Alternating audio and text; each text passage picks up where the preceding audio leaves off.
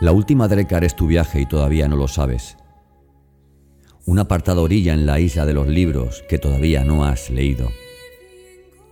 La última Drekar es un libro que contiene un largo viaje que no quieres terminar y que aun cuando acaba, sigue sonando en tu interior la música de una fiesta, el ruido de las espadas o la fuerza del agua naciendo de entre las rocas, ladera abajo.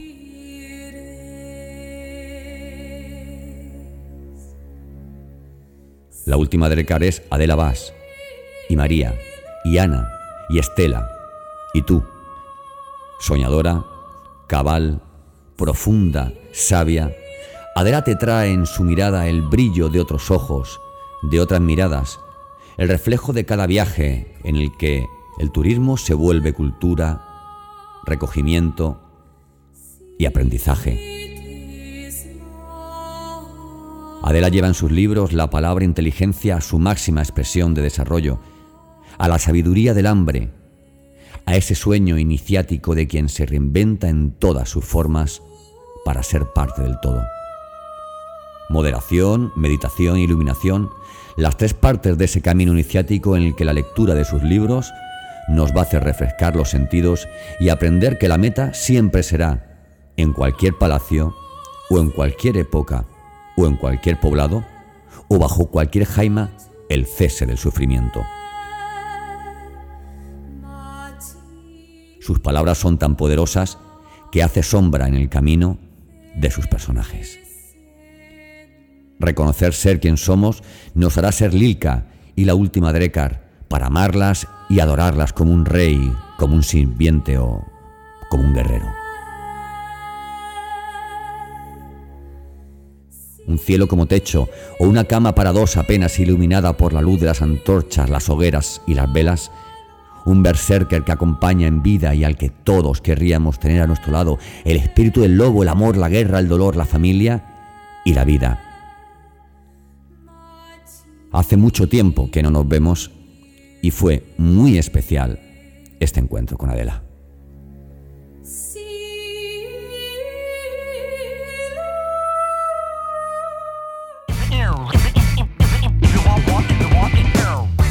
Bienvenido, bienvenida a Podcastinitis, el podcast más entretenido, irreverente e inspirador que puedas encontrar. Resérvate los próximos minutos para escuchar un podcast diferente, conecta tus auriculares y prepárate para un nuevo episodio del podcast definitivo. Entrevistas, ficciones, actualidad y todas las locuras del día a día de un podcaster contadas desde el lado más curioso y creativo de este que te habla. Yo soy Santos Garrido y esto es Podcastinitis.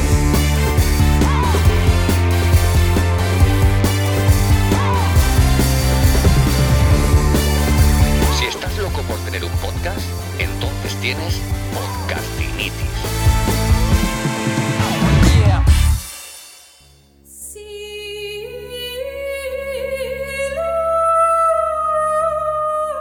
Hombre, siempre el ser transparente, ¿no? Pero no solo ya con los libros o los podcasts, sino en la vida.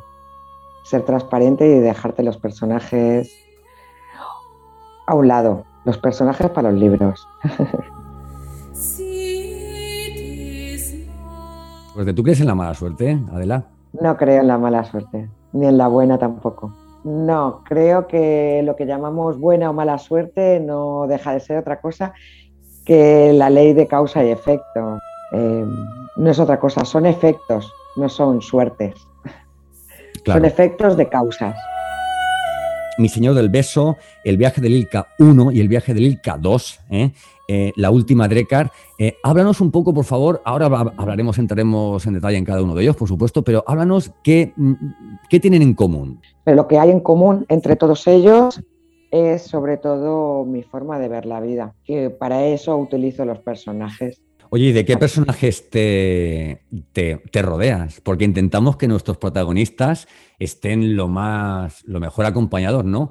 Pero ¿quién ha sido el, tu berserker? Y explícanos, por favor, lo que es un berserker y ya entramos un poquito en la, la última Drekar, que es tu, último libro.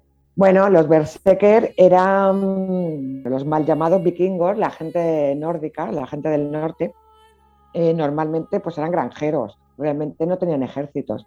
Y sin embargo, los berserker eran un grupo eh, de guerreros que eran formados desde niños, eran los hijos de Odín, y era un poco, entraba un poco el misticismo, eran casi, casi monjes, digamos, de Odín, en que eran instruidos en la batalla y, desde, muy, desde muy niños. De hecho, no tenían familia, eh, no debían tener familia y luchaba, o sea, vivían para luchar. ¿Como templarios? Eh, es que el templario, al meter ya el judío-cristianismo, ya. Claro, claro. Ya, la hemos liado. ya la hemos liado. no, estos eran más divertidos. ¿eh? Estos comían setas alucinógenas. Sí, sí, sí. De hecho, eran. Sí que eran como. Eh, bueno, contrataban como mercenarios, los contrataban otros, otros clanes, incluso los ingleses y franceses llegaban a contratarlos y mm, siempre mínimo número de 12, que era mágico para ellos. Les tenían mucho miedo porque, claro, como iban colocados de esas, eh, no sentían el dolor, entonces podían ir medio rajados o con un brazo colgando que ellos seguían luchando. Seguían, seguían ahí dando el mandoble, ahí, dale, dale. y luego como iban con, con, pieles de animales, que eran el espíritu que ellos, que ellos cogían, en su ritual de iniciación, eh, pues claro, era un poco para, para, pues para los franceses y los ingleses que venían de ese judío cristianismo, eran como diablos, ¿no? Entonces eran muy temidos. Te he hecho antes, te he hecho una pregunta fuera de micro que no te iba a hacer, pero te la voy a hacer. Oye, eh, siempre, siempre me preguntan, oye, ¿qué parte Muy bien. De verdad te gusta, ¿eh? ¿Qué parte de ti has querido purgar de alguna forma con tus personajes femeninas? ¿Vale? No solamente, no solamente de, la última década, sino vamos, de, que el viaje del Inca ha llegado a hacer dos, ¿no? O sea, quiero decirte, ahí hay mucha, mucha, mucha historia. en el viaje del Inca lo, eh, lo que he soltado es más interno, ¿no? Más viaje interno, más, más cosas internas mías, ¿no? De, de mi crecimiento, de mis demonios, de esa lucha interna mía. Eh, y como no pude sacar esa parte brutal externa, eh, porque era porque a ti el brazo sí que te duele cuando, se te, cuando te lo rajan, ¿no? Entonces ahí ya me ven con, la última Drecar, que ahí lo que saqué fue toda la brutalidad, digamos, sí que externa, ¿no? Eh, sangre, una lucha ya mucho más exterior, pero siempre no, como venganza, siempre como una búsqueda de justicia. De hecho, mis alumnos de meditación ahora tienen miedo de cerrar los ojos delante de mí. ¿Tampoco te gusta que se les llame bárbaros? No, no, para nada. O sea, de hecho, es que una de las cosas que me gusta escribir sobre, sobre los nórdicos es precisamente porque eran muchísimo más civilizados que podían ser los franceses o ingleses de aquella época. Y bueno, no, digo españoles porque España estaba casi toda en aquella época, era, era árabe, era árabe, ¿no? Entonces tenía otra cultura mucho más civilizada también en aquella época.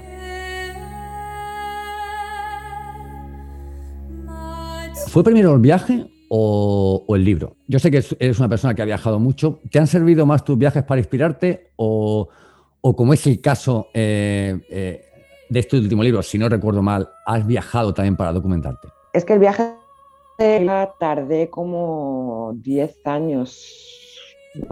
Bueno, entre parones y tal, a lo mejor serían, sin contar los parones, 7 años. Durante esos 7 años yo he ido viajando y he ido metiendo eh, lo que yo he ido viendo de, culturas, porque de hecho todos los lugares son reales, aunque transcurra en la Edad Media, pero como son sitios donde hoy en día, o sea, son muy alejados eh, de las ciudades, son culturas muy alejadas, hoy en día casi permanecen igual. Entonces, em, son lugares reales, culturas reales, eh, los rituales que aparecen, las filosofías, las religiones son reales Y son las que, las que yo he vivido y cómo yo lo he vivido, cómo yo lo he visto, es como lo descubre Lilka también, ¿no? Y luego dentro de eso, del viaje físico, está el viaje interno, que yo he llevado, que creo que todos llevamos día a día, por eso creo que todos somos Lilka, y que Lilka tuvo que, que, viajar y que, y que recorrer, ¿no? Hasta descubrir quién es ella en realidad.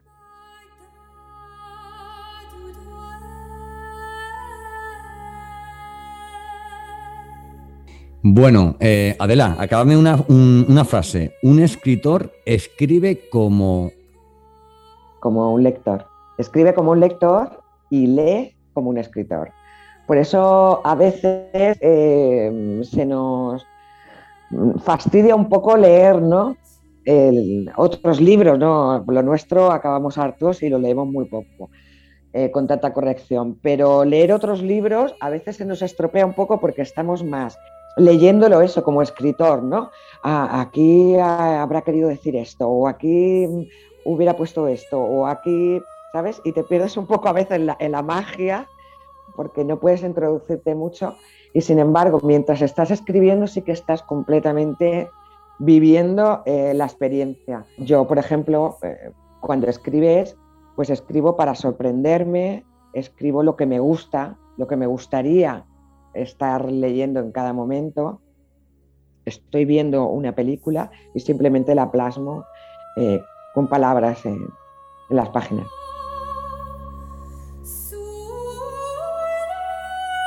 Un amigo es un camino y un enemigo un muro. ¿Qué, muros son los peores? ¿Los, los muros de fuera?